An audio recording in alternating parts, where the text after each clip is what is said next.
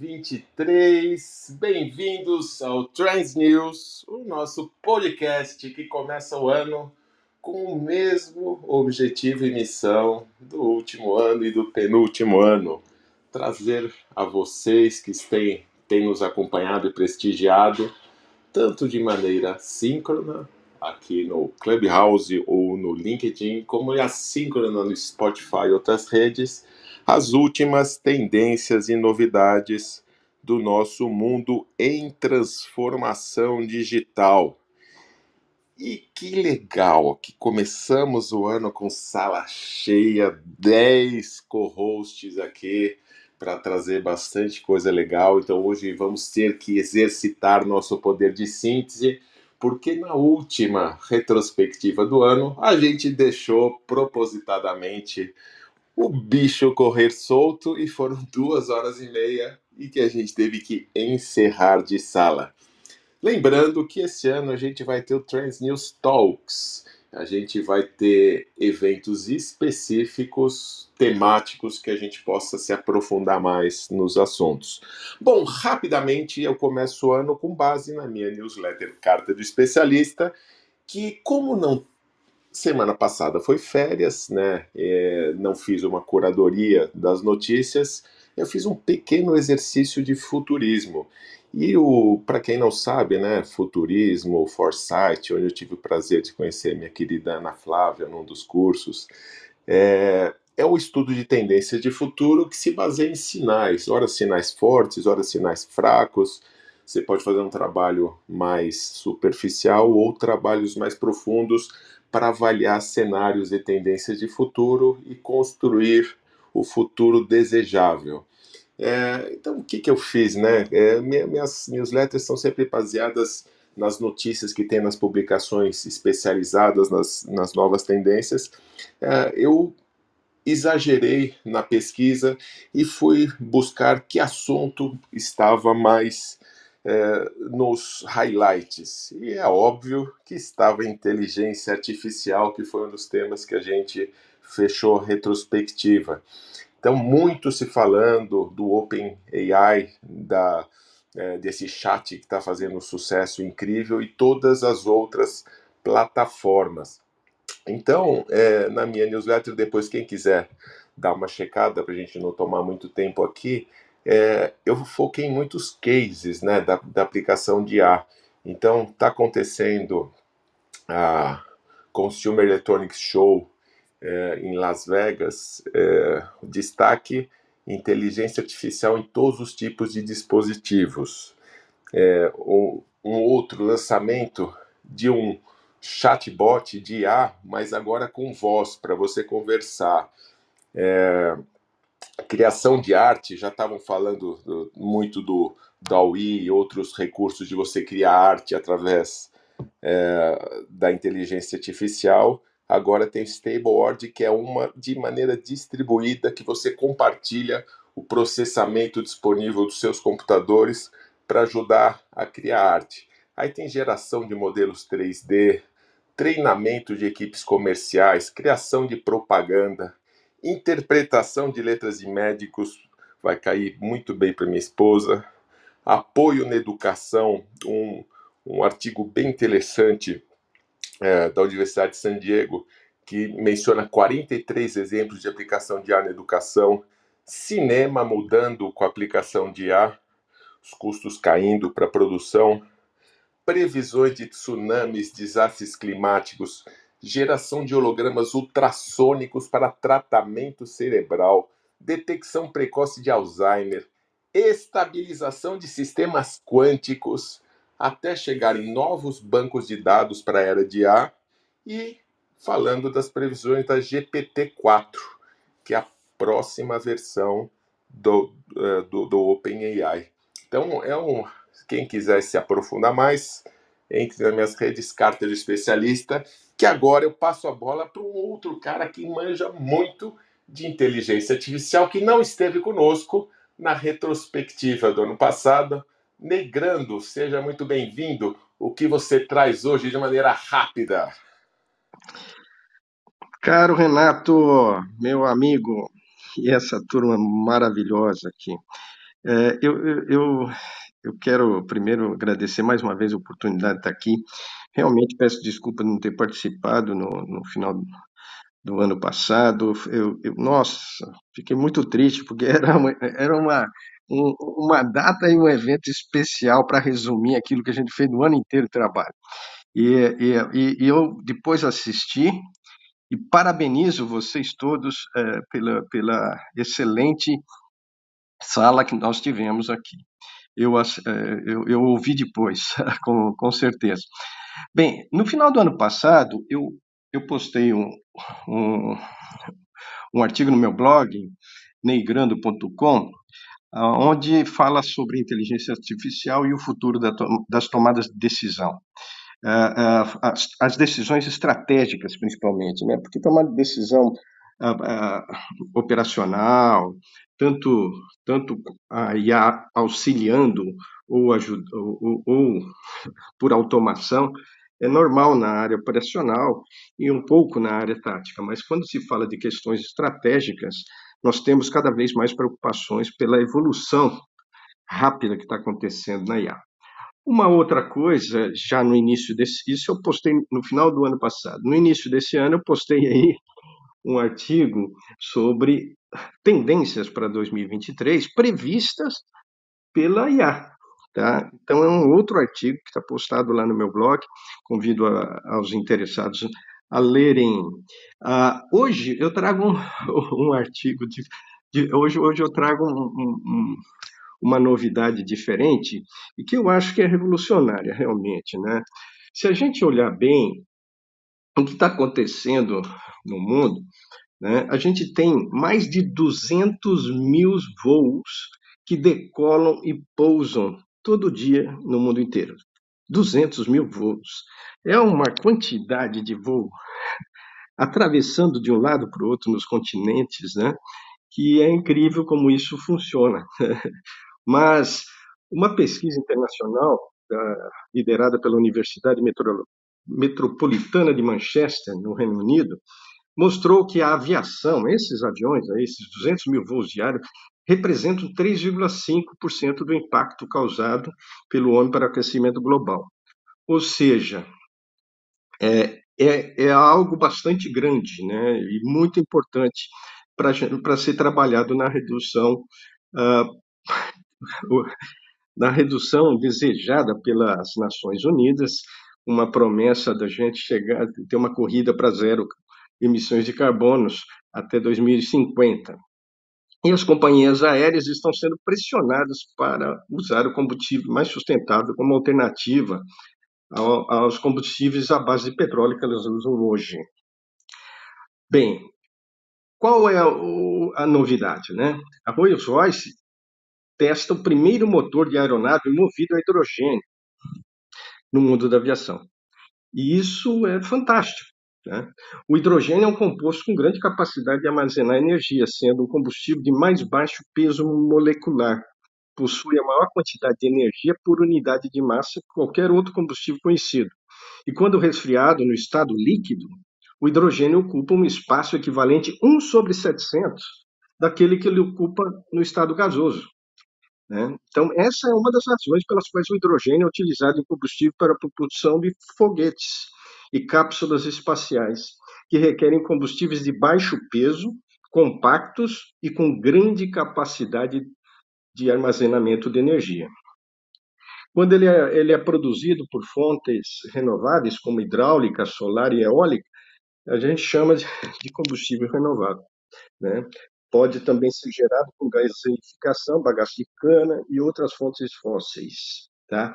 Agora, o mais bacana, acho disso tudo, né, é, é que a Rolls-Royce conseguiu, usando um motor de turbo-hélice AE 2100A convertido, que alimenta aeronaves tanto civis quanto militares, realizar esse teste em parceria com a EasyJet.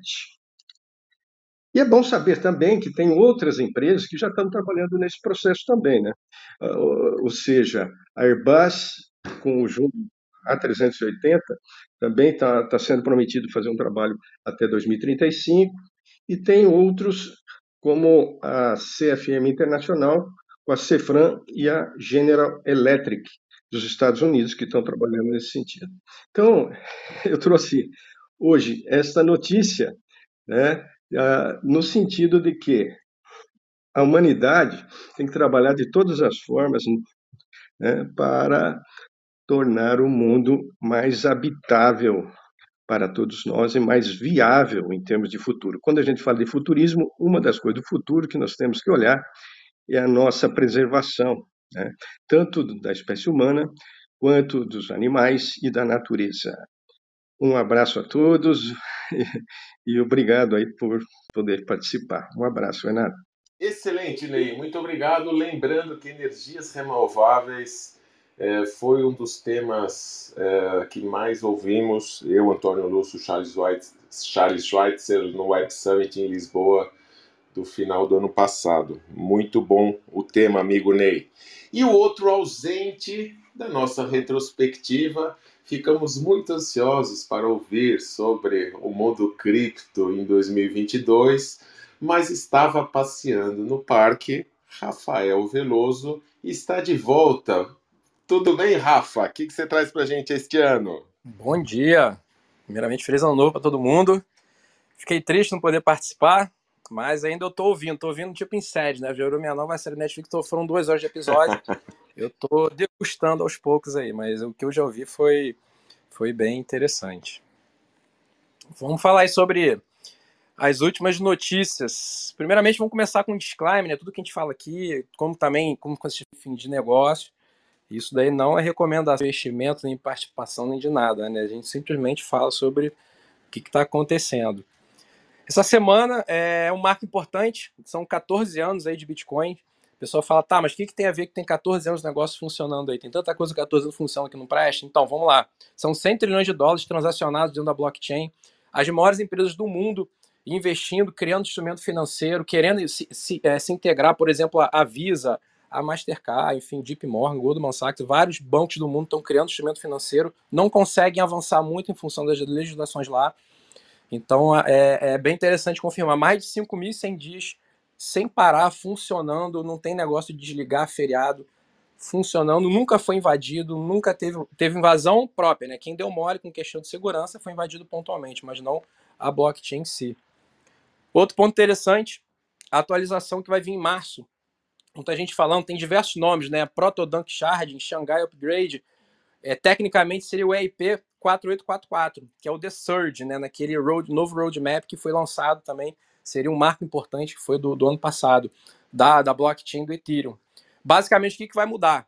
É, vai aumentar, vai melhorar a escalabilidade das segunda, das second layers, né, que tem, tem algumas tem um método de validação chamado de roll-up, que é nas, nas segundas camadas de você tem, um, vamos dizer, uma proteção menor, né, para quem quer transitar um, um seu capital ou está fazendo transações tipo DeFi, comprando NFT com custo muito mais reduzido, a segurança também um pouco menor.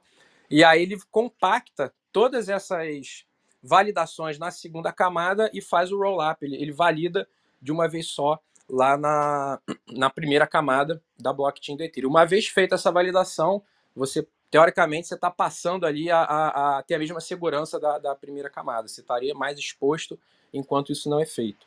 Então, essa, essa troca, né, essa, essa atualização da, da blockchain do Ethereum vai possibilitar essa escalabilidade. Talvez chegue até a, a mais ou menos 100 mil transações por segundo nas segundas camadas. Então, isso daí é bem, vai ficar algo próximo aí da Visa. Lembrando que tem, tem mais 4, 5 principais segundas camadas dentro da, da rede do Ethereum. As taxas das L2 também, obviamente, vão vão reduzir e a intenção é que também vai aumentar o tamanho do bloco. Então vai aumentar mais ou menos um mega. Hoje o bloco tem mais ou menos 805 KB cada bloco da rede do Ethereum, então você vai poder aumentar e vai poder colocar mais coisas ali. Isso tem a ver também com essa questão da L2 que eu falei. Outra coisa que eu achei bem interessante, o World Economic Forum, o WEF, eles estão empenhados em, em ajudar e garantir que a blockchain seja descentralizada. Então eles estão de olho ali estão tentando man, é, manter, segundo que, segundo foi publicado ali por eles, para manter toda essa questão de segurança, de centralização e começar a, a aumentar a confiança né, sobre os usuários como está utilizando. O BIS, né, que é o Bank International, é o Banco Central dos Bancos Centrais.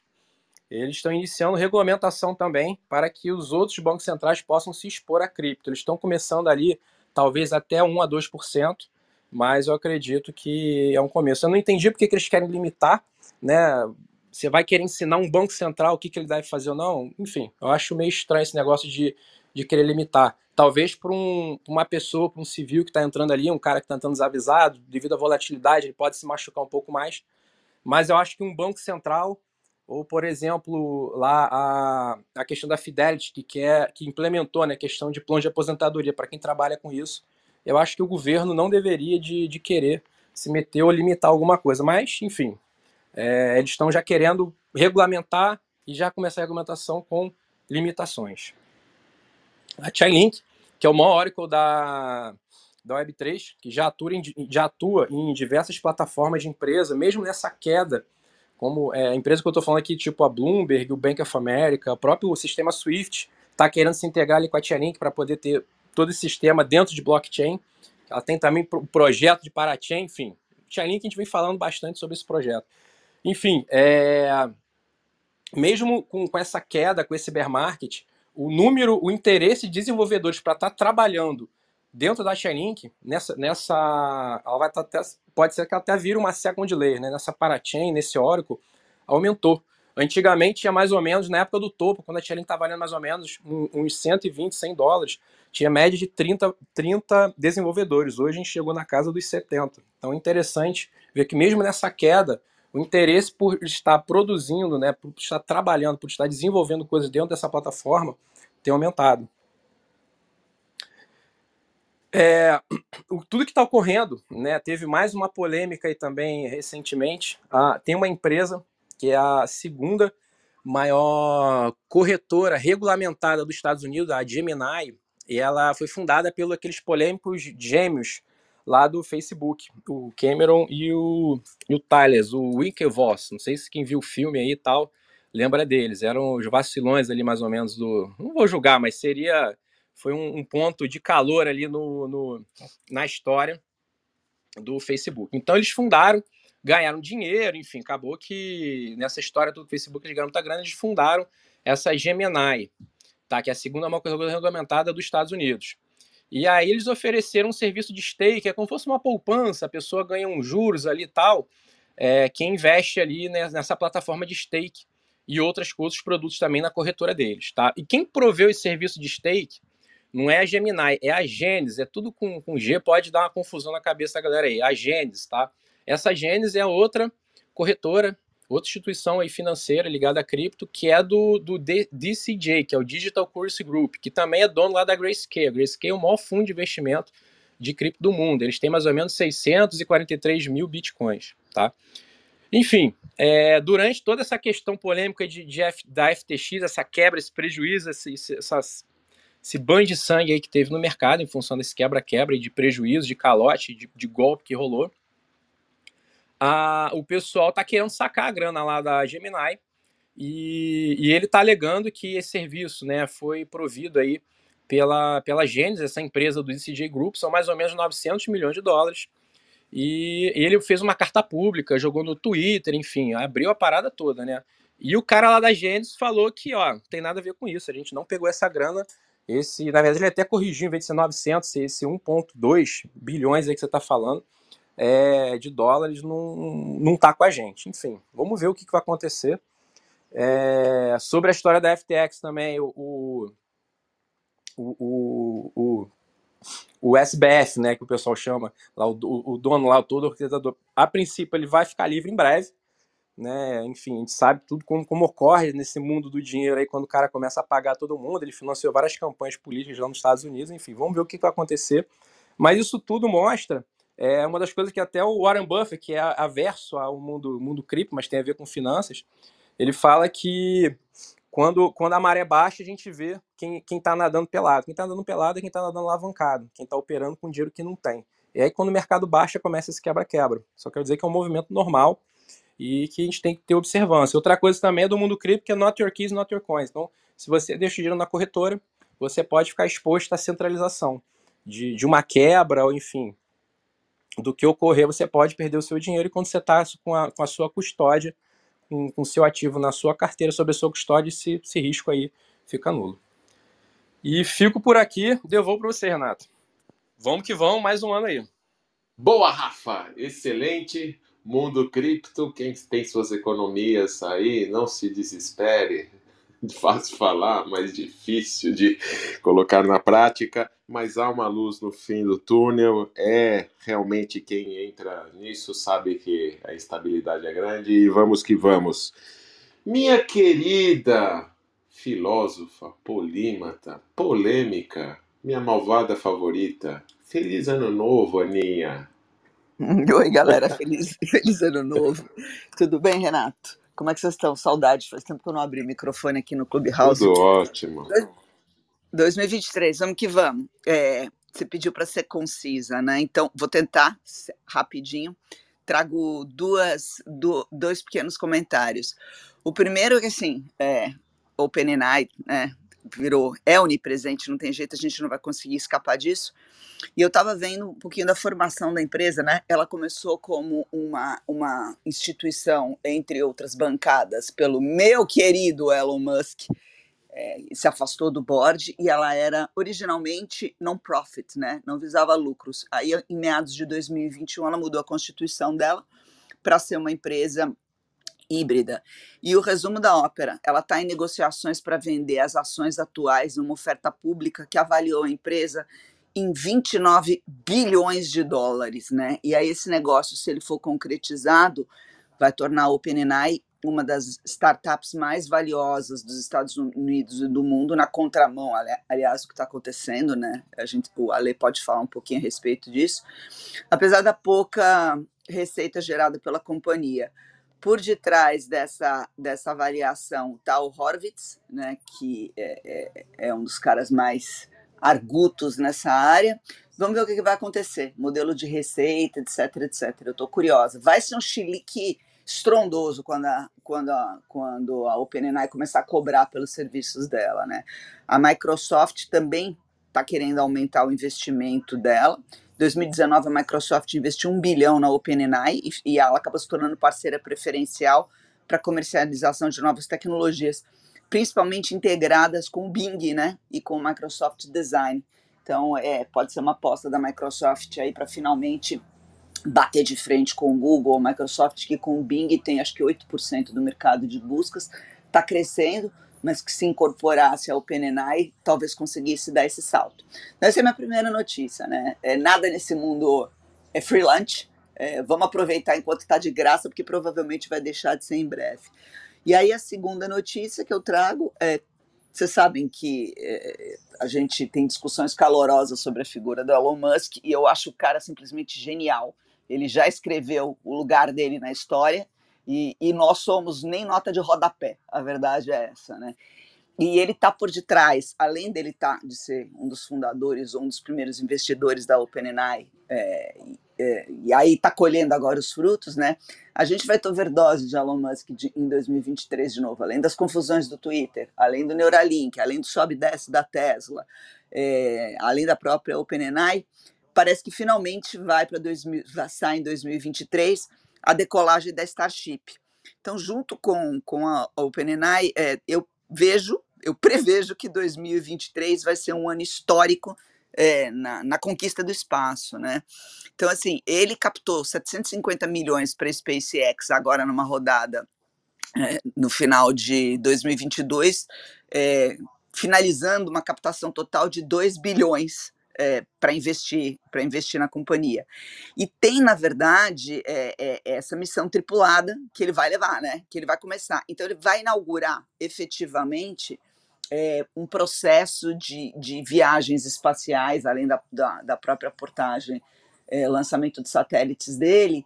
Ele a, e a NASA finalmente vão começar a fazer das viagens no espaço um verdadeiro business, né? Então, na verdade, você tem 23 grandes é, é, missões programadas, é, não só dele, mas aí de consórcios, plataformas, tem a Origin, tem, tem, a, tem a, do, a BlueX do, do Jeff Bezos, etc, etc. Tem cerca de 23 missões tripuladas e não tripuladas é, é, sendo programadas para 2023. É coisa para caramba. Aí tem japonês, tem hindu, tem escocês, tem inglês, tem, tem só não tem brasileiro para variar, né? É, decolando, é, levando carga, trazendo carga, testando foguetes reutilizáveis, levando missões tripuladas, contratando astronautas. E aí eu estava vendo é, que muitas dessas, dessas, dessas tecnologias ou dessas possibilidades estão sendo alavancadas e aceleradas pelo quê? Pela inteligência artificial. Então tá, tá aqui uma convergência muito grande, acho que a gente tem que ficar de olho nisso.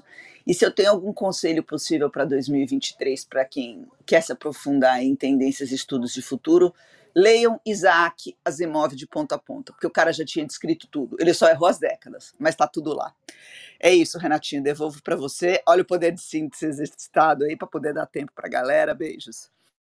Excelente, Aninha. Ele errou o tempo, mas ele não estava considerando um tempo quântico. Né? Pode ser. estamos aqui, estamos lá. Boa, muito bem. Depois você me manda esse artigo, é, ou essa notícia falando sobre o valuation. Fiquei curioso agora para saber como é que eles avaliaram. A... Não estou falando que não vale isso, mas eu queria ver, ver mais detalhes, ver como é que eles avaliaram. Vou, co vou é, colocar aqui no chat, todo, né? Veloso. Coloco agora.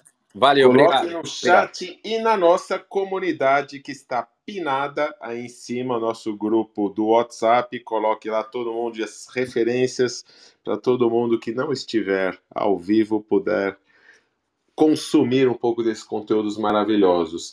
E agora, em ritmo de rock and roll com pão de queijo, Nai, como está você, minha querida? Nai rima com Y. e aí, pessoal, feliz 2023 para todo mundo, para os nossos queridos co-hosts, nossos queridos ouvintes, pessoal da comunidade. É, meu ciclo começa especialmente dia 24 de dezembro, todo ano.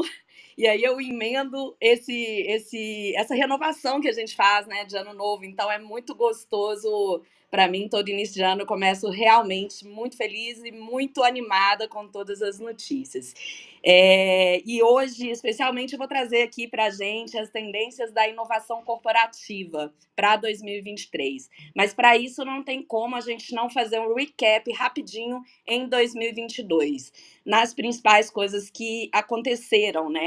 É, na verdade, nas principais coisas que foram previstas pelos especialistas ali em 2022, como a consolidação do Open Innovation, e efetivamente a gente teve um aumento de 58% em relação a 2021 na relação entre startups e corporações, dados da 100 Open. É, outra tendência que eles tiveram lá no início de 2022 era a criação de novos CVCs e muito mais M&As acontecendo entre corpos e startups. Efetivamente, a gente tem um estudo da Apex que foram criados é, mais de 100 CVCs e um estudo da PwC, né, comprovando aí que houveram 807 M&As, compras de startups ou participação de startups é, é, participação, das, participação das corpos né, na compra de startups ou em sua composição societária ali. Outro assunto que sempre vem em toda tendência de início do, do, ano é a transformação cultural. E um estudo feito ali pela ACE na questão de cultura trouxe a informação de que, pelo menos nas grandes corpos, 97% dos profissionais entende o que significa, sabe a importância disso para evoluir para o negócio profissional, mas na prática a gente ainda tem muito para explorar.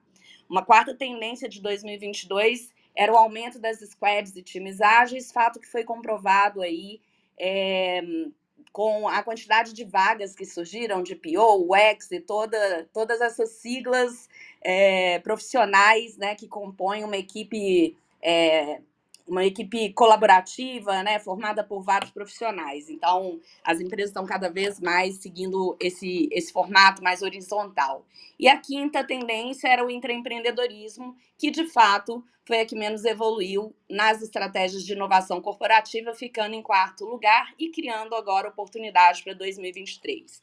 E entrando então em 2023, é, estudando muito aqui é, as, as matérias que saíram, né, meus amigos especialistas em criar tendências, né, em evoluir em tendências e batendo papo mesmo com os amigos aqui futuristas e de inovação corporativa, eu elenquei algumas para 2023. Uma delas é a renovação da cultura. E por que não mudança da cultura? Porque o risco que se tem né, de mudar uma cultura e perder a essência do negócio é gigante. Mas o mais importante aqui nessa, nesse assunto da evolução da cultura nas empresas é ainda trazer CEOs e líderes para a mesa. A gente nunca teve um período com tantas ferramentas de inovação corporativa para aplicar dentro das corporações mas tantas cabeças confusas. Quando você vai conversar nos altos níveis de lideranças, é, você ainda percebe uma, uma distopia muito grande né, do assunto inovação. E enquanto que no meio das organizações, é, a turma sabe o que, que é preciso mudar, até porque ela está vivendo ali o olho do furacão, vendo o que a concorrência está fazendo, mas muitas vezes eles se sentem de braços atados porque as cabeças da organização estão com dificuldade de entender essa velocidade. Cada vez mais a gente então precisa trabalhar nesses grandes níveis o the first learning e não mais o the first fast. É, estamos na era da execução. E aí, olhando para a era da execução, eu falo da segunda tendência de 2023 para a inovação corporativa. Acabou o palco da inovação. O teatro de parecer sexy por muito tempo, as empresas fizeram por fazer, testaram por testar. É hora de fazer menos programas cosméticos e mais aqueles que mudem o core do negócio. É, a eventual distopia entre problemas versus dilema. Como é que a gente leva a inovação para o campo das possibilidades? E aí tem uma coisa muito importante: cuidado com o comportamento de manada que é muito comum ao ser humano. Um exemplo disso é a implantação das novas tecnologias que ainda estão sendo testadas pelos, é, pelas cabeças mais brilhantes e a empresa, é, num jogo de golfe, o CEO conversa com outro CEO e fala que vai fazer o, comprar um terreno no metaverso e de repente a gente tem aí várias empresas com terrenos vazios no metaverso. Então, as tendências, meus amigos, têm que estar mais relacionadas ao comportamento do consumidor para que direção ele está indo, como que ele está mudando os seus hábitos dentro do seu próprio negócio. E aí, isso já embarca a terceira tendência do universo corporativo, que é a captura das adjacências ou evolução dos ecossistemas corporativos. E daí a gente tem uma série de empresas que já estão navegando nessa, nessa adjacência, né? Como, por exemplo, o Mercado Livre, que nasce com o core de e-commerce e já tem aí diversos negócios para capturar valor na cadeia do cliente. A própria Amazon é um exemplo que nasce como um, um negócio de venda de livro digital e hoje é o que é. E eu posso falar pelo Carrefour, onde a gente tem aqui é um negócio que nasce num varejo e hoje, com diversos modelos de supermercado, inclusive lojas autônomas, a gente oferece serviços financeiros diversos, postos de gasolinas, drogarias, e é um ecossistema que vem crescendo cada vez mais. É, o futuro se faz no presente, e aí é, é, é, é, é primordial as empresas atacarem essas adjacências para recriarem os seus negócios. Veículos de inovação, como eu já disse, não faltam nesse momento. É, mas para isso é preciso a gente também desenvolver e amadurecer mais os próximos dois, das duas tendências que eu trago aqui. Uma é o Corporate Venture Building, que é a criação de novos negócios utilizando as forças do próprio negócio, inclusive as pessoas do próprio negócio. Não é fácil, amigos. Sabe por quê? Porque é, a própria lentidão dos negócios pode atrapalhar esse crescimento de um negócio dentro da própria, das próprias empresas. O próprio conflito com o negócio core. Muitas vezes as pessoas puxam a corda como um cabo de, cabo de guerra, né, quando surgem novos negócios dentro da empresa. A mentalidade de querer fazer tudo grande, é, ao invés de testar pequeno, e a questão de se comparar também com um venture maduro, aquele venture que já traz resultados bons no bottom line. Então, um negócio pequeno muitas vezes precisa de vários experimentos tracionar para depois vir a trazer algum resultado e até se descolar é, para oferecer serviços para o mercado. Mas o mais importante para mim dessa dificuldade é o baixo nível de mindset empreendedor dos colaboradores. E aí eu já entro no quinto, na quinta tendência, que é esse é o ano talvez do amadurecimento do intraempreendedorismo. mas um assunto também que não é fácil por tudo que eu já falei aqui. Formar colaboradores empreendedores é um grande desafio dentro dessa mentalidade da renovação de cultura. Até porque, até agora, quando a gente fala de cultura de inovação, as empresas trazem sobre metodologias ágeis e todos os arcabouços e frameworks de inovação, mas sequer falam de empreendedorismo. Então, como que a gente pode criar programas mais efetivos que não sejam só caixinhas de ideias, que realmente ensinem as pessoas a empreender dentro das corporações. E olha que esse assunto não é novo. Desde 1800, é, o intraempreendedorismo já é um termo que aparece muito forte dentro das, das organizações.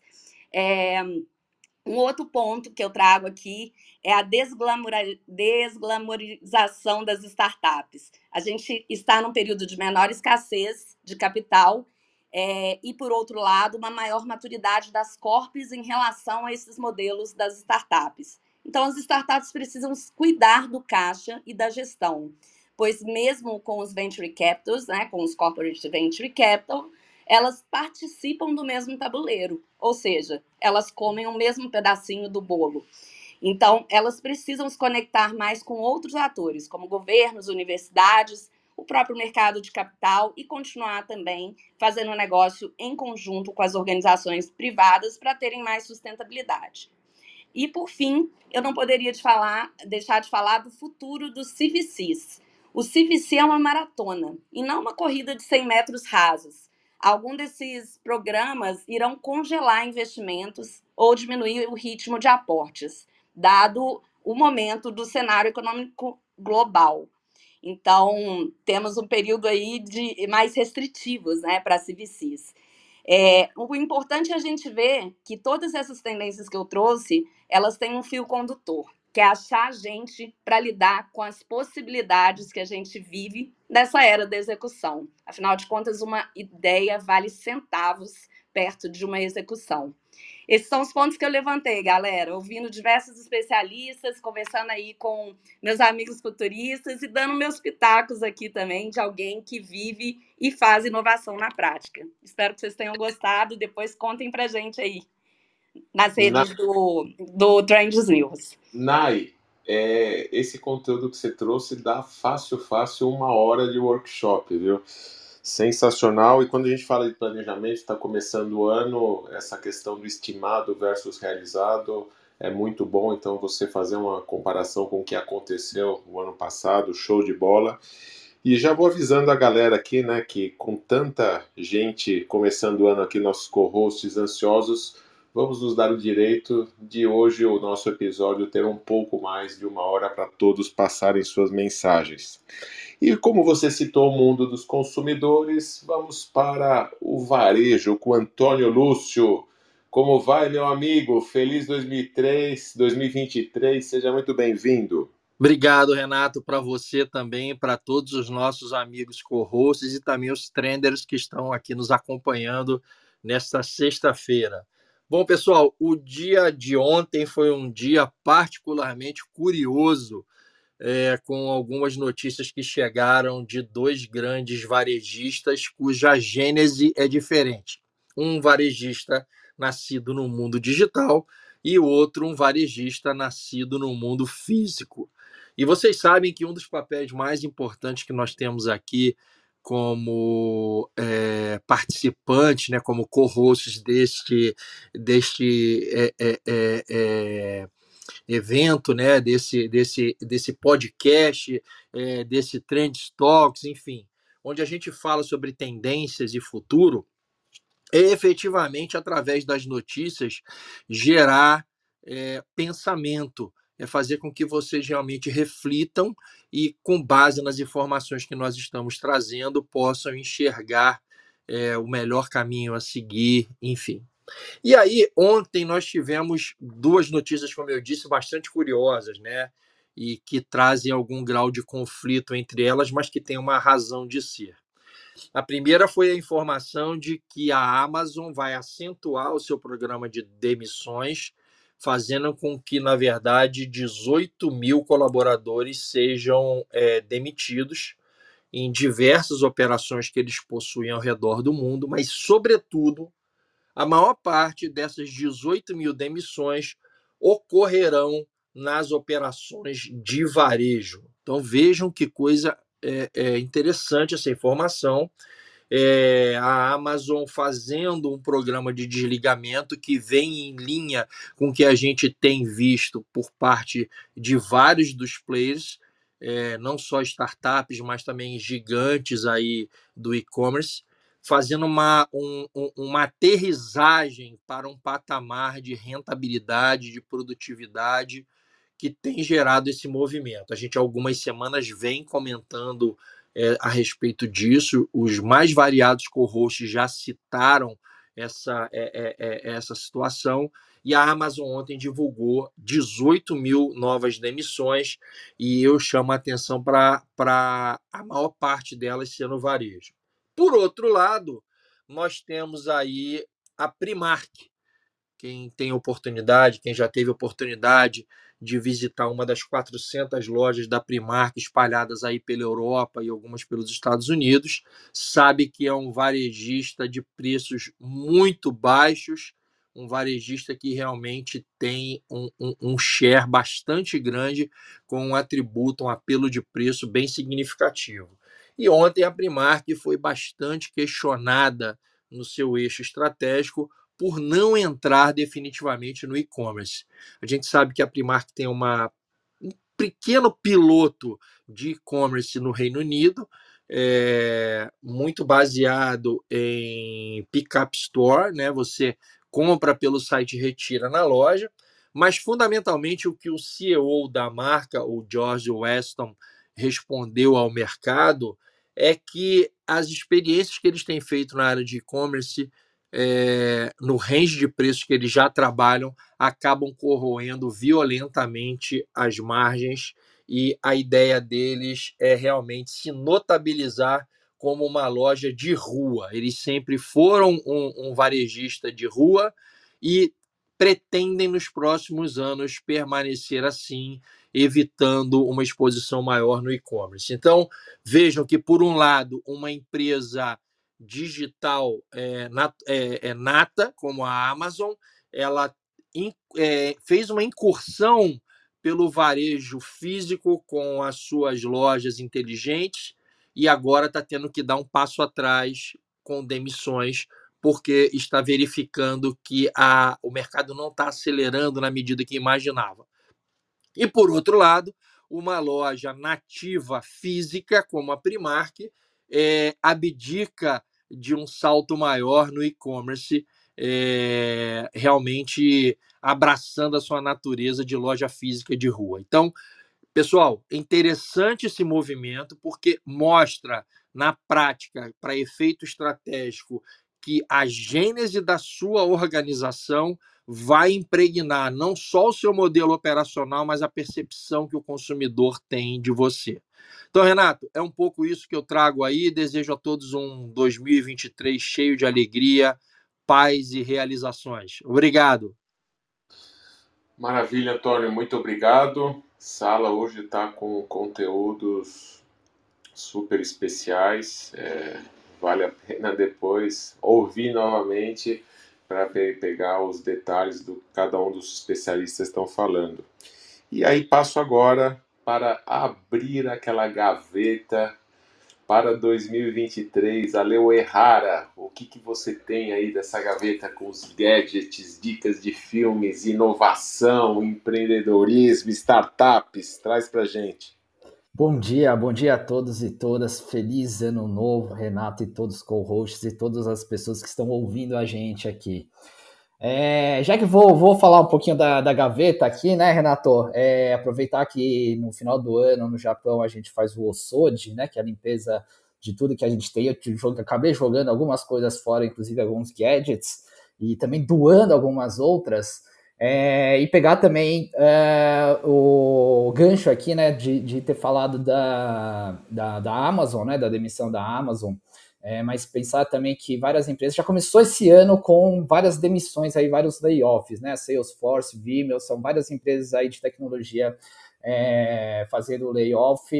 Uh, a tendência é continuar, né? Infelizmente é, é, continuar. Ano passado essas empresas de tecnologia perderam valor uh, de mercado combinado em 7,4 trilhões de dólares, isso devido tanto a oscilações macroeconômicas, problemas globais na, na cadeia de suprimentos, que a gente viu muito isso, e queda nas receitas. Uh, entre as empresas que, que perderam grande valor de mercado foram a Apple, né, com quase 18% nas ações, e uh, a Meta 64%, a Amazon que foi uh, comentada 45% e a Alphabet do Google uh, 34%. Então, isso a gente já falou no passado, uma estratégia de negócios para esse ano é mais a sustentação do negócio e uma sustentação muito, muito, criada dentro da, própria empresa para que não seja algo de, de, correria, né, como os unicórnios das startups unicórnios faziam antigamente, e o que já tinha sido falado há muito tempo atrás começa a fazer muito sentido, que não é mais a criação de unicórnios, mas talvez de camelos, zebras, dragões ou qualquer outra aí, mas mais especificamente camelo. Uh, eu sou investidor de uma startup já há, há dois anos, que, é, que é uma startup que a gente sempre falou que é um camelo sim, e para quem não conhece, os camelos veio da, do Alex Lazaro, uh, falando que camelos se adaptam a vários climas e sobrevivem sem comida ou água por meses. E quando chegar a hora certa, podem correr rapidamente por períodos prolongados. Ou seja, né, essas startups camelos, a ideia é muito que tenha alta capacidade de adaptação, suportar é, é, é, climas ou locais, né, nesse caso aqui para startups, tem temperaturas adversas e sobreviver sem comida águas por meses. Então, ter estabilidade, é, a ideia é que seja cauteloso com, com o investimento de risco, mas que tenha principalmente visão a longo prazo e sustentação do, do próprio negócio. Então, um pouco aí da, da parte de, de layoffs e principalmente na aposta aí para esse ano para Camelo, já que ano passado a gente falou, né, até na retrospectiva do final do ano eu falei muito sobre o começo de 2022, a gente estava fazendo apostas para unicórnio, para esse ano, a gente já fazendo a nossa primeiro podcast aqui falando mais dos unicórnios. Uh, sobre a parte de, de streamings, né? Então também uh, uh, existe um, um saiu um, um, um, estudo no final do ano passado sobre o, o, grande problema da, da, dos streamings, né? Muitos deles não conseguindo também gerar lucro Uh, a Warner, por exemplo, já anunciou no final de, de, de, de, no final, desculpa, no final do ano, em dezembro, que vai unificar a, a Discovery Plus com HBO Max, né? E a gente sabe também, já muito falado há muito tempo, sobre a Netflix de começar a, a cortar né, o compartilhamento de contas. Mas dentro desse estudo diz que os investimentos no setor de streaming ainda vai bater aí 243 bilhões de dólares no ano de 2023. É um crescimento tímido em relação a 2022 de 2%. E para dar essas dicas finais, então, de filmes, né, e esse poder de síntese principalmente, é, no, final do, no final do ano uh, de 2022 eu fiz a conta aqui, eu assisti 110 filmes e 50 seriados diferentes, foi um pouquinho também menos do que 2021, mas no final do ano eu dei uma, uma acelerada, né? Aproveitei o descanso para assistir mais algumas coisas. É, um dos filmes que eu assisti foi o Knives Out, né? A continuação do Knives Out, o Glass Onion. E a Netflix lançou um tour virtual lá do, da, da ilha da, onde se passa esse filme, a ilha do Miles Brown na Grécia. Então dá para fazer um tour virtual 3D. Vou colocar também o link aqui no chat e no nosso grupo lá do WhatsApp. Infelizmente, também foi cancelado 1899, né, Ana? Infelizmente foi cancelado esse, esse seriado, é, mas outros já foram confirmados para esse ano, pelo menos na Netflix já está confirmado. Fica a dica aí, tanto da Umbrella Academy, última uh, temporada, do Expresso da Manhã também vai ser última temporada, mas está confirmado do filme uh, Expresso da Manhã ou Snowpiercer em inglês. E também o tão esperado último uh, temporada de Stranger Things, estão todos confirmados. Então é um pouquinho aí do resumo também para esse ano e vamos embora, poder de síntese, porque a sala está cheia. Obrigado, Renato. Boa, Ale! Sensacional, muito obrigado. E aí eu passo agora para aquele cara super equilibrado, nosso mestre, Charles Betito. que está, segundo ele, em meditação auditiva. Descobri que o nosso podcast tem o poder de colocar as pessoas em transe. Tudo bem, Charles? Pode voltar para o nosso mundo? Quem vê pensa, né? Mas obrigado, Renato, e todo mundo, pessoas que estão ouvindo aqui. É isso, a meditação auditiva, porque prestando atenção no que as pessoas falam aqui, eu sei que é um poder de síntese, é o que você disse, né? A NAI, se continuasse, por exemplo, pegando um dos casos vários, né? Desde do Veloso, do Antônio Lúcio, todo mundo. Mas se deixasse aqui, fica duas horas dando workshop e, e eu fico em desespero, anotando coisa e, e ouvindo, né? Então, é o, é o poder do Trends News, né? Mas, Renato, vamos lá. É, obrigado, então, né, pela propor esse espaço aqui, a gente né, dá, poder participar também. Que eu vou falar hoje rapidamente, né, com poder de síntese desenvolvido ao longo dos anos, é, trazendo ainda o tema da saúde mental. A gente vem vivendo aí é, tempos de muita incerteza e a gente teve uma troca de governo não vamos entrar em questões políticas, mas que de fato está deixando muita gente de cabelo em pé. Eu participo de vários grupos aí de não só de empreendedores, mas também de fundos de investimento. Já sei que muitos fundos já indicaram, não posso obviamente citar nomes, mas já indicaram para suas empresas investidas começar a demitir gente. Um desses fundos demitiu, uh, vai demitir agora nesse mês mais ou menos umas, né, contando todas as empresas, mais ou menos umas mil pessoas, e, e isso é, pode ser uma tendência negativa desse ano, que a gente está vivendo isso, e obviamente os níveis de estresse, todos os problemas que a gente vê de saúde mental tendem a aumentar. É, e eu, obviamente, olhando essas tendências, assim, agora, né, o que acontece, é, descobri algumas coisas interessantes aqui, né? Uma delas é que saiu uma pesquisa recente, na verdade já vem sendo feita desde 95 aí com lá nos Estados Unidos, né, com 3 mil adultos, por um psicólogo da que é professor também da Universidade Penn State University lá nos Estados Unidos, que desde 95 vem estudando níveis de estresse de pessoas de 22 a 77 anos. E interessante que ele descobriu que as pessoas mais velhas, elas têm mais resiliência ao estresse, né? Mas digo, mais mais experiência, né? Tem alguns indícios do porquê, é, e eles estão estudando especificamente a questão da quantidade de experiências, né, que a pessoa tem, das oportunidades que ela teve na vida é, e tudo que ela passou. Então, gente com um pouco mais de, de sabedoria, vamos dizer assim, tem maior capacidade de lidar com estresse e isso tem um pico lá pelos 55 anos. Por que eu estou falando isso? Uh, eu acho que as empresas elas têm que começar a olhar um pouquinho mais para esse lado, né? De repente, pessoas com um pouco mais de cabelo branco podem dar aquela sustentação para as intempéries que a gente vem é, sentindo no mundo aqui, né? Em especial, a gente está falando de mundo cripto. Ano passado a gente brincando aqui, que o Veloso não participou, fazer um resumo do mundo cripto. Eu lembro que eu mandei uma explosão, mas tudo que ele falou tem total razão. Então a gente está tá, tá sendo impactado por tudo isso, é, pela entrada da inteligência artificial de forma prática na, na vida, igual a Ana comentou, não só na questão dos foguetes ou de quem está eh, escrevendo um legado que não é nota de rodapé, mas até as pessoas que nem na nota de rodapé estão, elas nem, nem querem estar. No meu caso, não estou nem aí se eu estou na nota de rodapé ou não. Só para avisar, porque isso gera estresse para muita gente, né? Mas pessoas normais já estão é, se adaptando a isso e usando a IA para coisas reais, né? Eu mesmo estava comentando com vocês do grupo, tem algumas várias plataformas que eu dei lá que comecei a assinar. Algumas delas realmente já estão comprovando redução de custos de investimento. Então a gente que na empresa gera muito conteúdo, né? Uma das, das coisas que a gente faz, tem equipe aqui para isso. E eu hoje consegui fazer com que uma, vamos dizer, jornalista, uma, uma pessoa de redação, está valendo por três, por conta do uso da IA, e não só do, do, do chat GPT, que é gratuito, mas uma plataforma paga, que inclusive coloquei o Renato lá para testar, e que tem funcionado muito bem.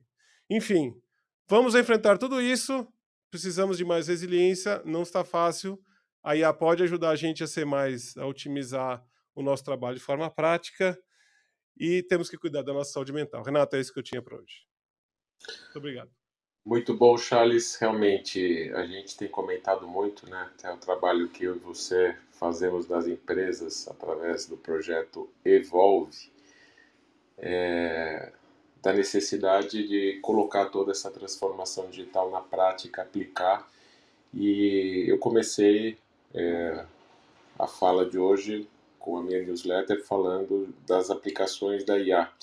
E no nosso grupo aí que está pinado no Clubhouse, é, esses últimos dias foram, você mesmo deu vários exemplos como esse é, de ferramentas que estão ajudando demais. E, e, é isso, na prática, nossas vidas estão mudando e estão mudando para melhor.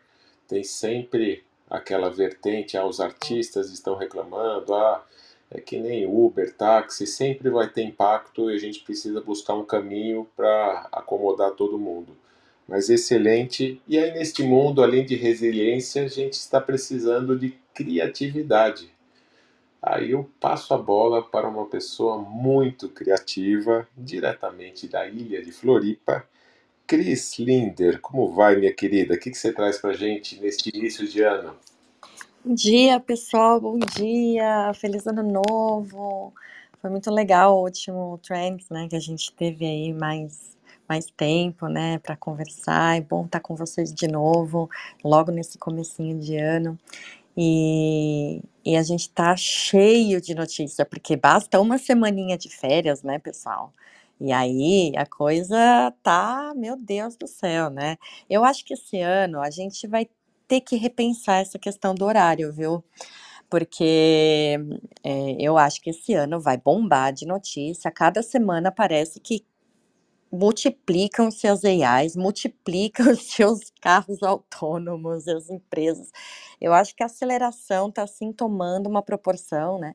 E mais, ah, justamente com essa questão da criatividade à solta, é, por conta da ajuda que essas AIs estão transformando, né, a nossa rotina, pelo menos aqui no universo, né, dos designers, né, do universo dos criativos aqui, o pessoal tá assim re, é, o seu toolset, né, a sua caixinha de ferramentas. O pessoal tá aqui é, reescrevendo a história do design junto com as AIs, né? E, mas para complementar aqui o, essa notícia do Charles em relação, só para fazer uma notinha, tá, Charles, aqui em relação a essa questão do estresse, eu estou tentando achar o artigo, né, que você falou, eu fui pescar o artigo que esse ano, na verdade, que eu, o ano passado, perdão, que eu vi, é, que as pessoas que pensam, isso realmente, né, o estresse ele causa uh, problemas é, é, de pressão arterial e, e, problemas cardíacos, e as pessoas têm até uma propensão alta, né, uma chance alta de desenvolver alguma patologia aí, inclusive é, indo para causa mortes, né?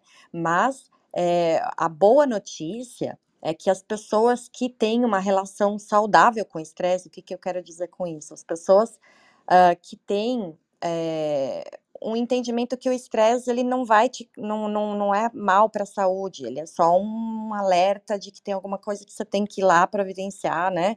Uma mudança. Enfim, as pessoas que têm um mindset mais positivo em relação ao estresse, mais resiliência em relação ao estresse, elas, isso, essa taxa diminui gigantemente, assim. Eu não tô lembrando exatamente o número, mas é acima de 50% para caramba, é lá para casa dos 80, tá? É, cai brutalmente a chance de você ter algum efeito negativo. Não significa que é totalmente ausente, mas significa que cai muito as chances. Então, também cuidado com a estrutura mental aí, pessoal, né? É, pensamento positivo, né? Fiquem, fiquem tranquilos que é, esse mundo não está parecendo que vai desacelerar, não. Né? E vocês que estão ouvindo aí o Trends News vão, vão perceber que só tá com o pé no acelerador aí. E a gente tá com um quilo, um quilo de notícias, né? A Nvidia, ela aparece, nossa, muitas vezes, né? Nessas últimas semanas, ela tá fazendo parceria com a Foxconn para criar é, veículos autônomos. É, para quem não sabe quem é a Nvidia, é uma empresa Uh, é uma empresa de tecnologia, né, que ela foi formada em, no, em 93 e ela é conhecida por aquelas placas gráficas que a gente melhora, né, a qualidade, a performance do, do, de computação, né, de gráficos e tudo mais, mas ela também agora está totalmente imersiva no, no metaverso um, e com a, o processamento gráfico, né, ela faz é, uma série de tratamentos de reconhecimento de imagem, e agora também está com aplicações em linguagem natural, em é, aprendizado de máquina, né, machine learning e tudo mais, né.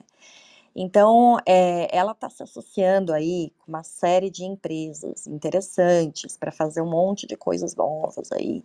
Então, com a Fox, com a Foxconn, como eu falei, ela está querendo uh, iniciar aí uma, uma jornada aí na indústria automobilística para a criação de carros de veículos autônomos. E uh, com a Mercedes, para poder uh, entrar, a Mercedes vai entrar no metaverso aí para, com uma utilidade, uma utilidade uh, industrial mesmo. A, a Mercedes quer melhorar a, as suas fábricas, né? E a, a própria Endivia, ela está criando um novo, uma nova né, caixa de ferramentas aí uh, para desenvolvimento de materiais uh, 3D com AI regenerativa, é, regenerativa, perdão, generativa. E olha, é, é, muita coisa, gente. Eu não vou, eu tenho aqui no, no, no nosso, na nossa comunidade de inovação, uh, de inovação aberta da Innovate.io, vocês podem ver os posts inteiros, mas tem muita coisa. Tem a Move AI, que gera animações a partir de movimentos do corpo, uh, tem a Elevate 3D, que gera é, visualizações 3D fotorrealísticas de produtos, então só com aquela gravação de vídeo 3D, sabe, que você pega com o teu próprio celular, inclusive, faz, mas é, a AI faz uma geração do, né, do objeto em 3D a, nossa, uma realidade incrível. Um, e tem muito mais coisa, tá? Tem, tem questão de facial também, que gera, é, faz esse mesmo tipo de escaneamento para a geração de um avatar, né? Que é aquela, aquela né, a Indivia está lançando, né? Aquele, aquela questão dos gêmeos digitais, né? Então, é, e todo tipo de coisa para o metaverso. Na, na minha, no meu entendimento do que, para onde isso está levando a gente, é que o metaverso vai ser um, um ele com as reais generativas, é, ele vai meio que se construindo conforme a coisa vai acontecendo, né? Então você, é, é, meio que uma construção ao vivo, talvez, vamos dizer assim, né? É, e que até muitos físicos mais, dizem mais ou menos que é como o universo funciona, tá? vamos dizer assim, né?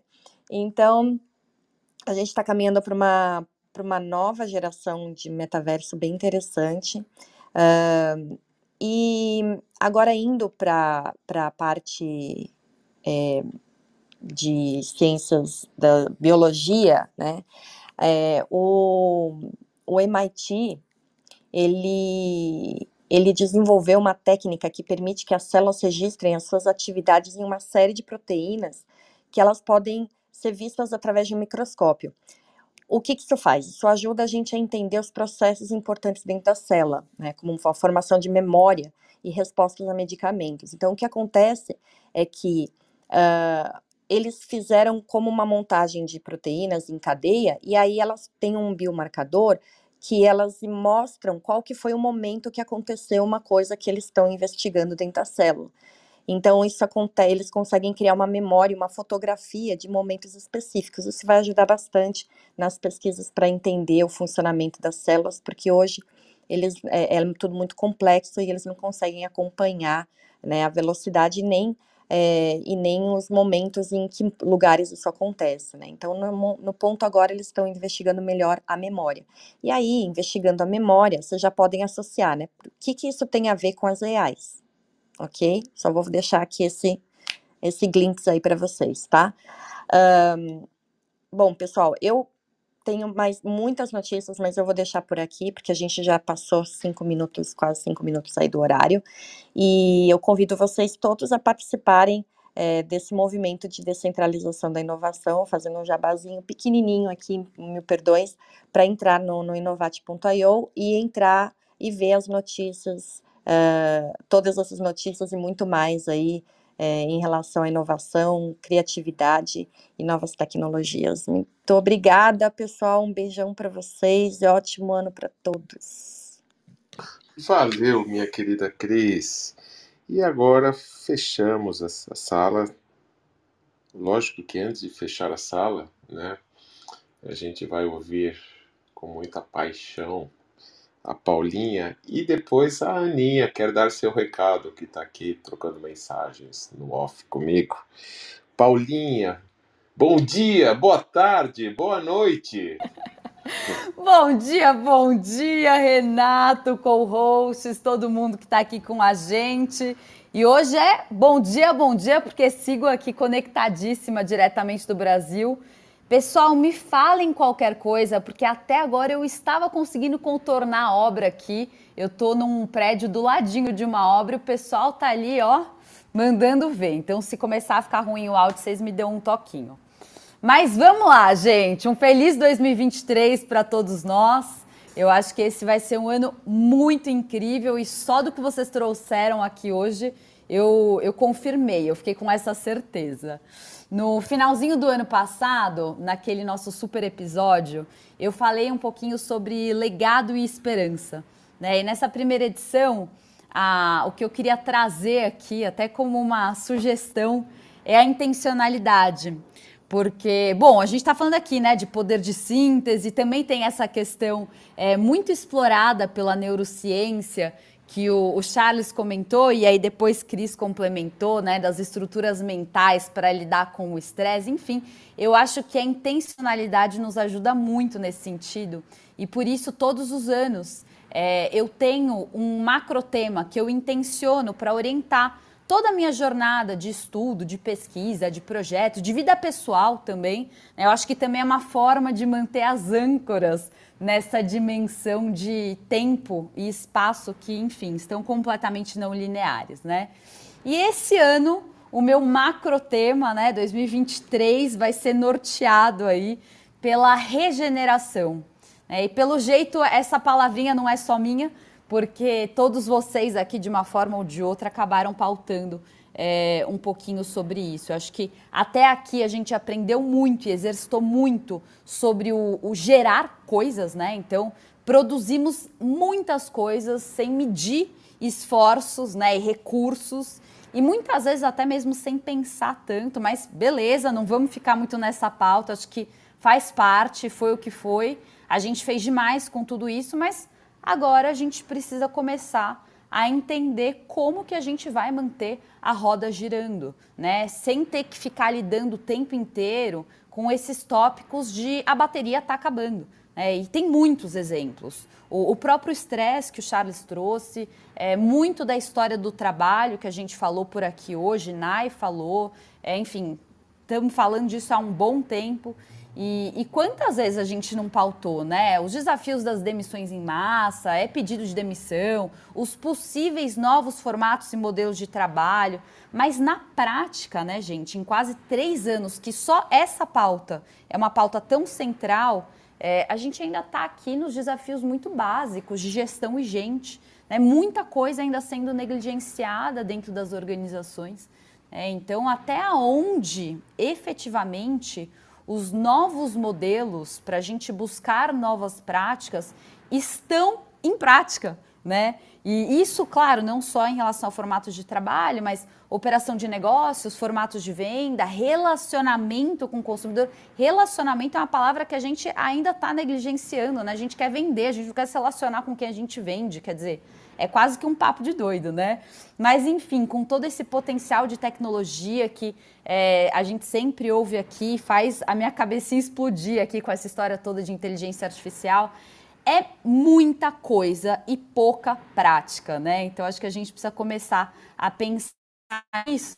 E aí eu queria aproveitar que eu estou aquecendo os motores aqui para a NRF, que é a maior feira de varejo que acontece aí anualmente em Nova York esse mês para invadir um pouquinho com a sua licença aqui, Antônio Lúcio, essa pauta de varejo, mas assim, bem de leve mesmo. Porque eu uso, acho que eu já falei isso algumas vezes aqui, eu uso o varejo, é, até por ser um setor muito central da nossa economia, né? Eu uso esse campo também para aprofundar a pauta da economia, que é a economia da paixão.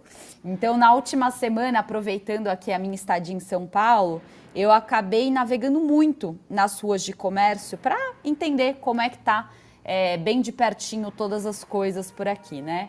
E, e eu queria dizer para vocês, assim, até com, com muita gratidão, que eu fui surpreendida muito positivamente, assim, e confirmei muitas hipóteses de esperança.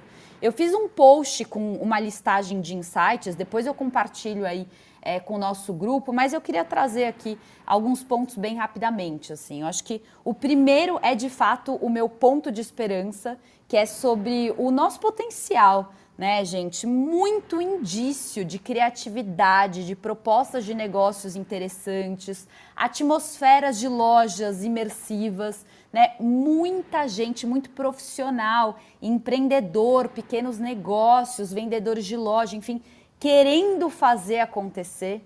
Né? E olha que eu estou falando dos recortes de São Paulo, né? Porque eu já falei aqui também algumas vezes sobre o poder que a gente ainda precisa escalonar do nosso regionalismo, desviando um pouquinho desse eixo, né, sul-sudeste.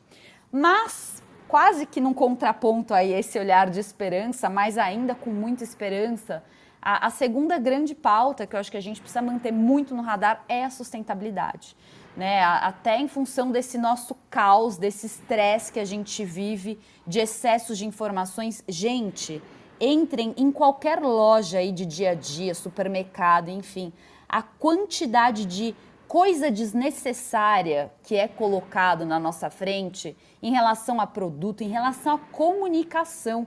Tá faltando muita consciência mesmo, né, de quem produz e de quem é impactado. É, então tem muita informação sendo jogada de qualquer jeito. É, tem loja que, olha, por mais que você tenha curiosidade de conhecer, é quase que insuportável você ficar ali. É muita informação, é um excesso, né? Que realmente a gente não consegue mais lidar. Então, Acho que a gente precisa olhar muito para a tecnologia e todas as possibilidades que a tecnologia traz de realmente trazer maior eficiência né, e, e maiores facilidades nos nossos processos e, na mesma medida, olhar bem para o cuidado com pessoas, né? não só o consumidor, porque muitos daqueles dos vendedores que eu comentei que estão cheios de boas intenções, eles também assim estão claramente perdidos dentro de loja com vários processos que estão sendo jogados ali. Essa história de testar coisas, a gente precisa fazer sim, mas com consciência e com cuidado com todas as pessoas envolvidas aí é, no, no processo. Né? Eu compartilho depois o, o, post com todos esses insights aí com vocês, mas eu queria deixar aqui uma sugestão de um restaurante, uma recomendação mesmo, de um restaurante sensacional na Vila Madalena, que ilustra muito todos esses dois pontos aí e o movimento da economia da paixão. Não sei quem conhece, é o Mãe Terra. É um restaurante que é uma iniciativa dessa marca, né? A Mãe Terra é uma marca de produtos alimentícios que tem uma pegada super consciente. Todo mundo aqui já deve ter é, ou consumido ou esbarrado aí de alguma forma nas gôndolas, é, em parceria com o da Quebrada, que é um restaurante escola da gastronomia periférica. Então, eles é, formam pessoas da periferia para trabalhar na cozinha. E esse restaurante ali na Vila Madalena é justamente esse laboratório. Olha, é sensacional o modelo de negócio de dentro para fora. Quer dizer, não só na superfície que é, colhe aí, recolhe o consumidor e acolhe, na verdade, o consumidor com uma comida deliciosa que é 100% vegana, tem uma série de processos sustentáveis de aproveitamento, de compostar, enfim.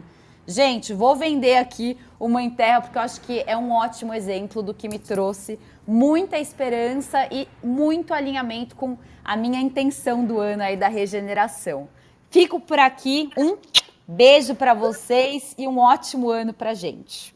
Ô Paula, é, são muito bem-vindos os seus comentários aí.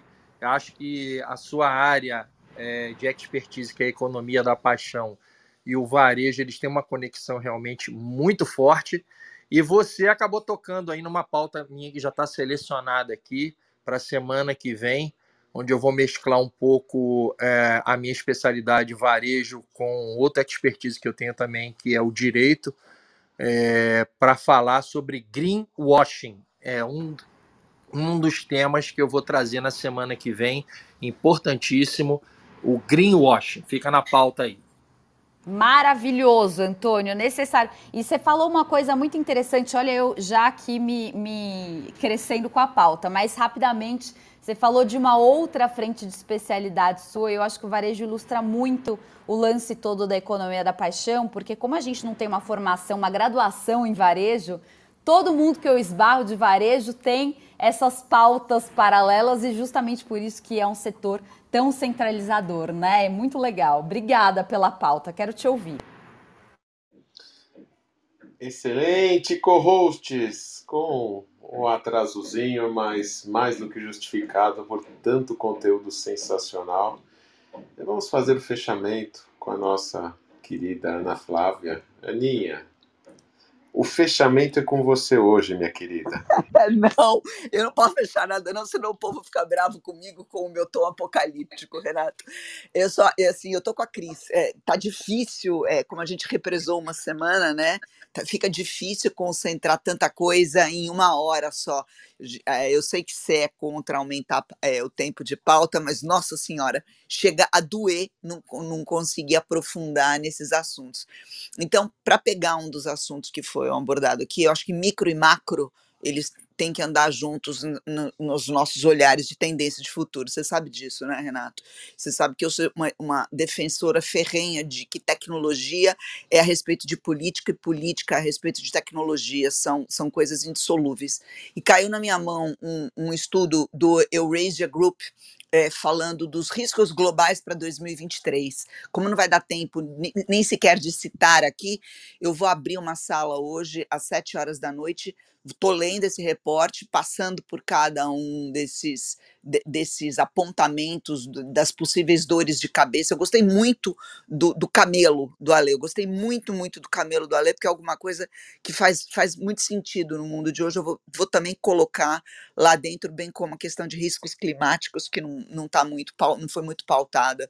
É, e a gente está vendo, bom, pelo menos eu estou vendo aqui, aqui no Brasil, o tempo virado de cabeça para baixo, me parece que na Europa também está um inverno esquisito.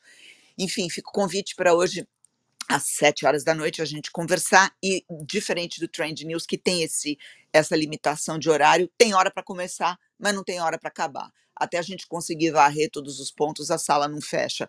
Vou voltar a fazer aquelas salas de quatro, cinco horas, Renato. Segura o tranco aí. Beijo. Só para aproveitar, Renato, é a última piada aqui. A gente acabou, a Ana acabou de colocar um tom apocalíptico. Apoca, como que é? Apocalíptico. Apocalíptico. Apocalíptico. Do Calypso. É, do Calypso. é do, quase do Calypso. Acabou de mudar a gaveta do Alê pro camelo do Alê. Já coloquei no nosso grupo, grupo lá. Frase do dia. Gostei do camelo do Alê. Muito bem. Então estão convidados para a sala é, com horário de começar e sem horário de terminar, da Aninha. Os que puderem presenciar participem também, vai ser muito legal. E galera, só agradecer nesta primeira sala do ano. Cara, é, quanto mais o tempo passa, melhor a gente fica, modéstia à parte. Nossa, muito conteúdo sensacional. Obrigado a todos, obrigado a essa galera que nos prestigia, a tantos feedbacks positivos que a gente tem recebido e que a gente possa continuar agregando valor para todos e abrindo os microfones do nosso Clubhouse para ficar gravado no Spotify. A nossa despedida, desejando um feliz 2023 a todos, dos nossos co-hosts do Trend News, com o nosso